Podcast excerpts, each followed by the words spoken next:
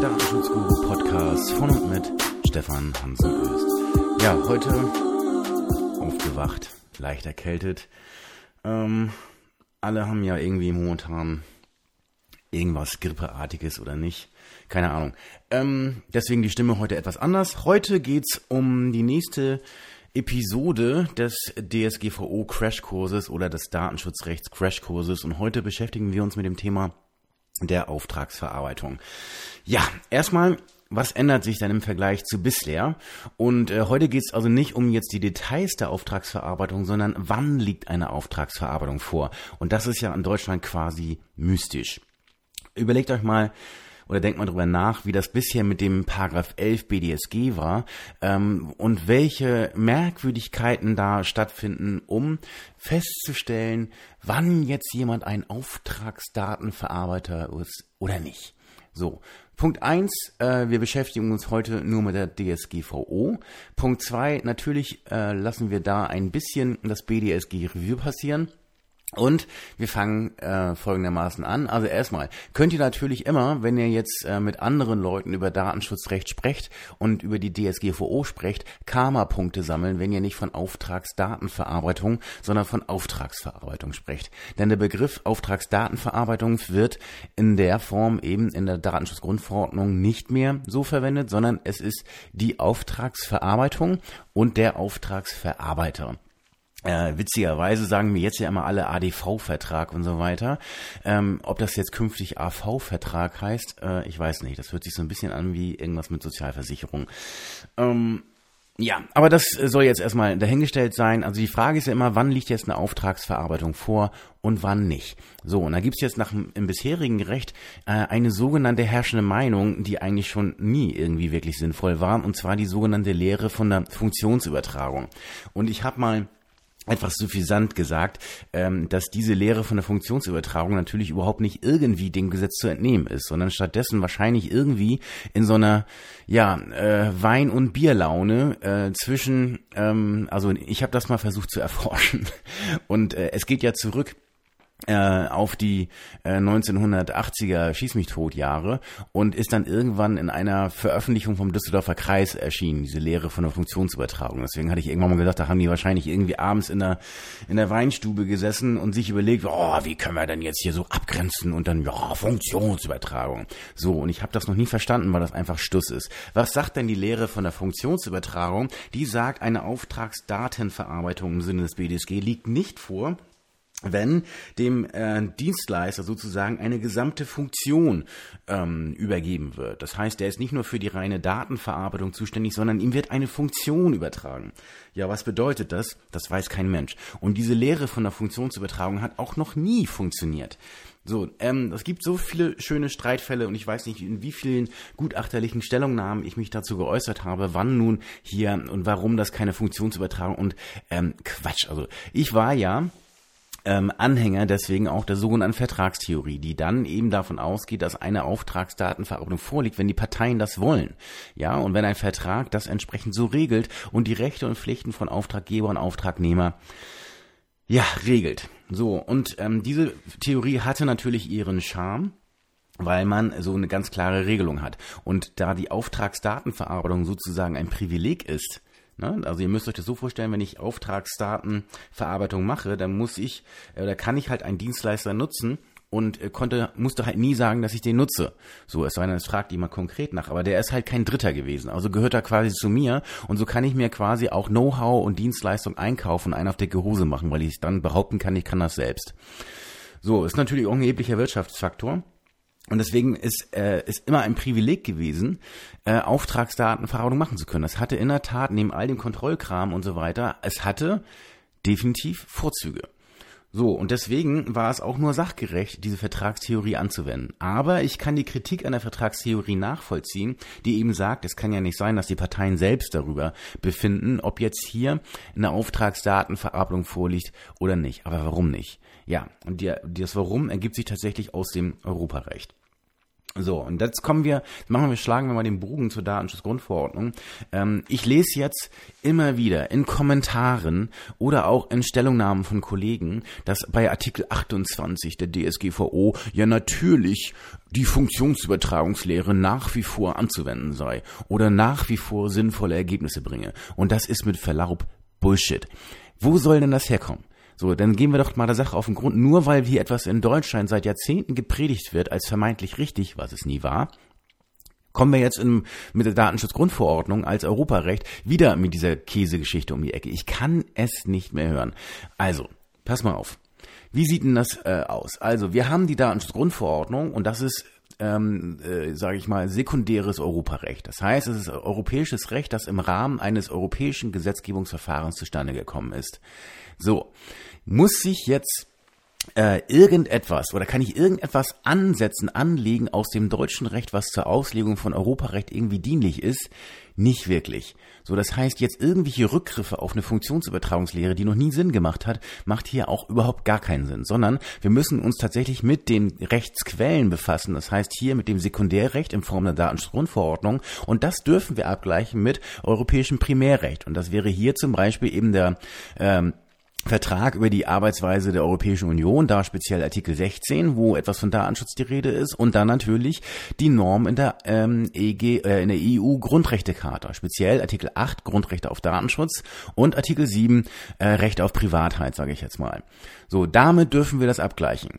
So, und dann geben wir jetzt aber uns erstmal Mühe und schauen jetzt in die Datenschutzgrundverordnung ein und siehe da, die Lösung dafür, wann jemand Auftragsverarbeiter ist oder nicht, die ist nicht im 28 zu sehen, sondern die befindet sich schon in Artikel 4, nämlich in den Begriffsbestimmungen. Denn dort ist in, in Artikel 4 Nummer 7 und 8 sind die Begriffe geregelt Verantwortlicher und Auftragsverarbeiter. Und es fängt natürlich mit dem Verantwortlichen an, also wer kann quasi Auftraggeber sein.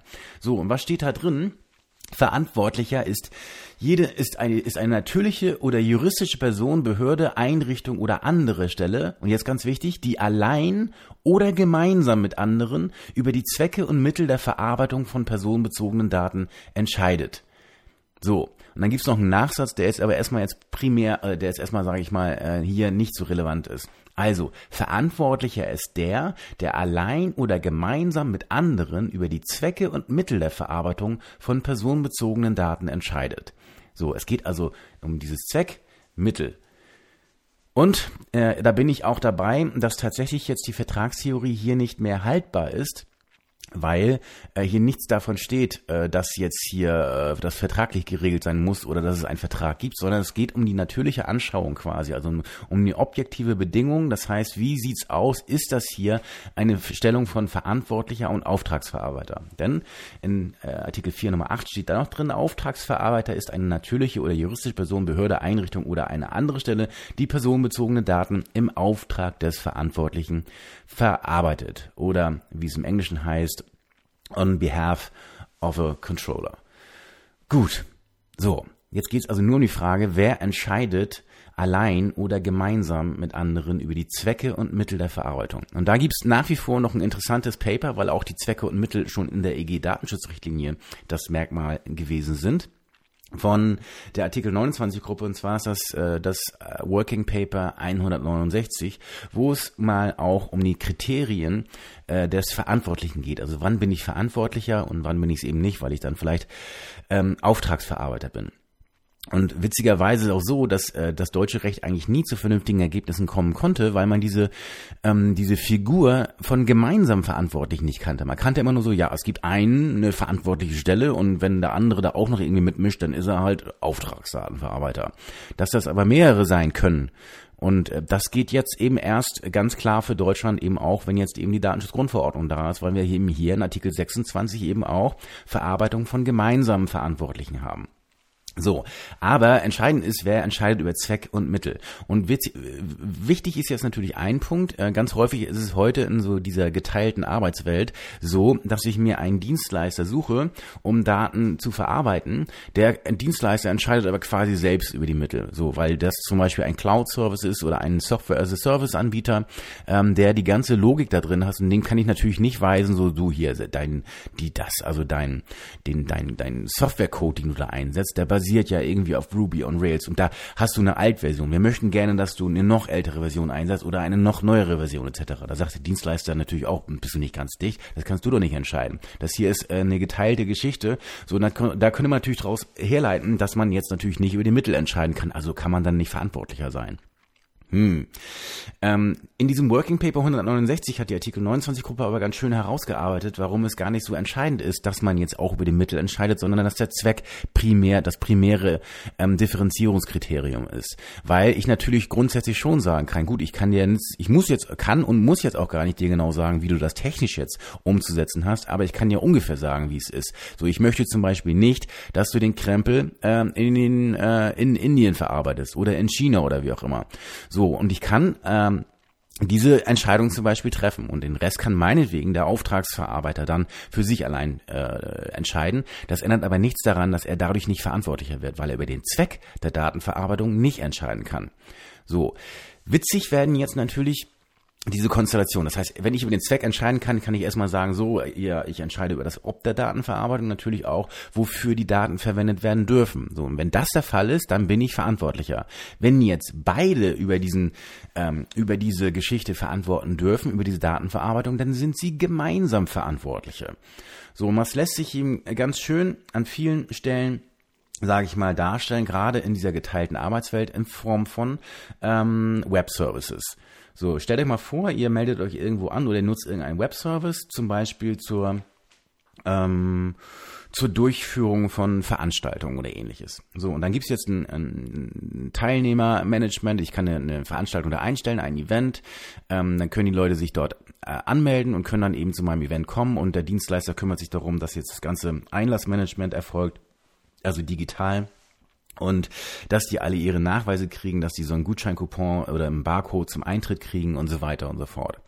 So, gleich, trotzdem ist es jetzt Bedingung dieses Anbieters, dass wenn der jetzt ein Kunde kommt, dass der Mitglied bei seinem Service ist. Und dieser Service ist auch nicht gewhite-labelt oder sowas, sondern der stellt sich als ein Service dieses Dienstleisters dar. Das heißt, wenn ich jetzt als User komme und möchte hier zum Event von irgendeinem Automobilhersteller und komme dann auf diese Plattform, dann sehe ich aber nicht, dass da dieses Logo des Automobilherstellers primär, sondern ich sehe einen Dienst, der dieses Eventmanagement regelt. So, dann kann ich zwar im Hinblick auf meine Veranstaltung entscheiden darüber, ähm, wie jetzt hier ähm, diese Daten verarbeitet werden. Das ich, zum Beispiel kann ich darüber entscheiden oder zumindest mitentscheiden, äh, welche Formularfelder verwendet werden etc. Wenn dieser Diensteanbieter, dieser Event-Management-Dienst mir aber trotzdem sagen kann, nee, du kannst mich nur nutzen, wenn deine Teilnehmer Mitglied in meinem Webservice werden. Die müssen sich bei mir einen Nutzeraccount anlegen und die unterliegen meinen Nutzungsbedingungen dann sind diese beiden dann ist der in der Hinsicht nicht Auftragsverarbeiter, weil in diesen Nutzungsbedingungen dann zum Beispiel stehen kann, so, du lieber Nutzer, du unterliegst hier meinen Bestimmungen und wir machen mit deinen Daten das und das und das und zwar nicht nur für die Zwecke von dem Automobilhersteller, sondern auch für unsere eigenen Zwecke. Und dann liegt keine Auftragsverarbeitung vor, sondern wir haben hier eine gemeinsame Verantwortlichkeit. So, und jetzt hätte man zum Beispiel sagen können, nach der Funktionsübertragungslehre wäre das aber eine Auftragsdatenverarbeitung. Weil ich habe ja nicht eine ganze Funktion übertragen. Ne? Ich nutze den nur als Eventdienstleister. So, das ist natürlich Bullshit. Die kommt nie zu einem sinnvollen Ergebnis. So, und warum kann ich mich jetzt mit dieser Zweck- und Mittelentscheidung so gut anfreunden? Weil die im Ergebnis wieder die Vertragstheorie zum Spielen lassen kommen kann. Denn natürlich ist es Klar, äh, man guckt sich jetzt objektiv an, liegt eine Auftragsverarbeitung vor oder nicht. Aber bei dieser objektiven Betrachtung muss ich mir natürlich auch anschauen, welche Entscheidungsmöglichkeiten habe ich denn jetzt hier als vermeintlich Verantwortlicher? Kann ich denn jetzt hier über den Zweck selbst entscheiden oder nicht? Und woraus ergibt sich das? Aus den Verträgen.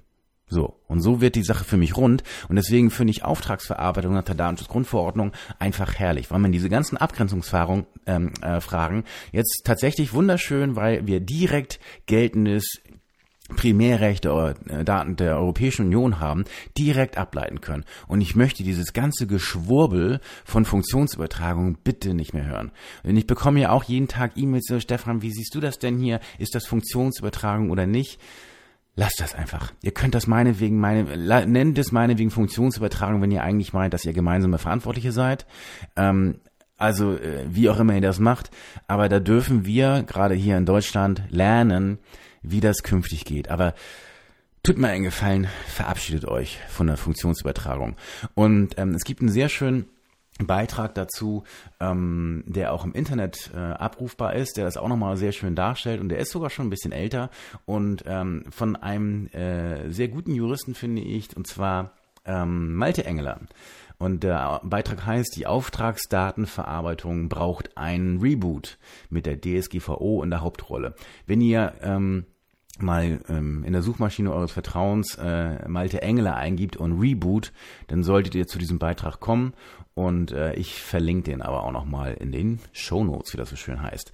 Das war es jetzt für heute zur Auftragsverarbeitung. Wann liegt eine Auftragsverarbeitung vor? Und ich würde mich freuen, wenn ihr einfach diesen Begriff der Funktionsübertragung nicht mehr verwendet, sondern stattdessen nur noch überlegt, wer entscheidet über Zweck, also vor allem Zweck und auch Mittel der Datenverarbeitung. Der ist verantwortlicher und wenn er gemeinsam mit anderen über die Zwecke entscheidet, dann sind sie gemeinsame Verantwortliche.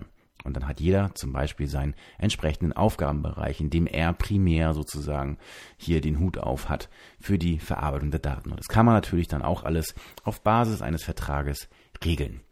Das war's für heute. Tschüss.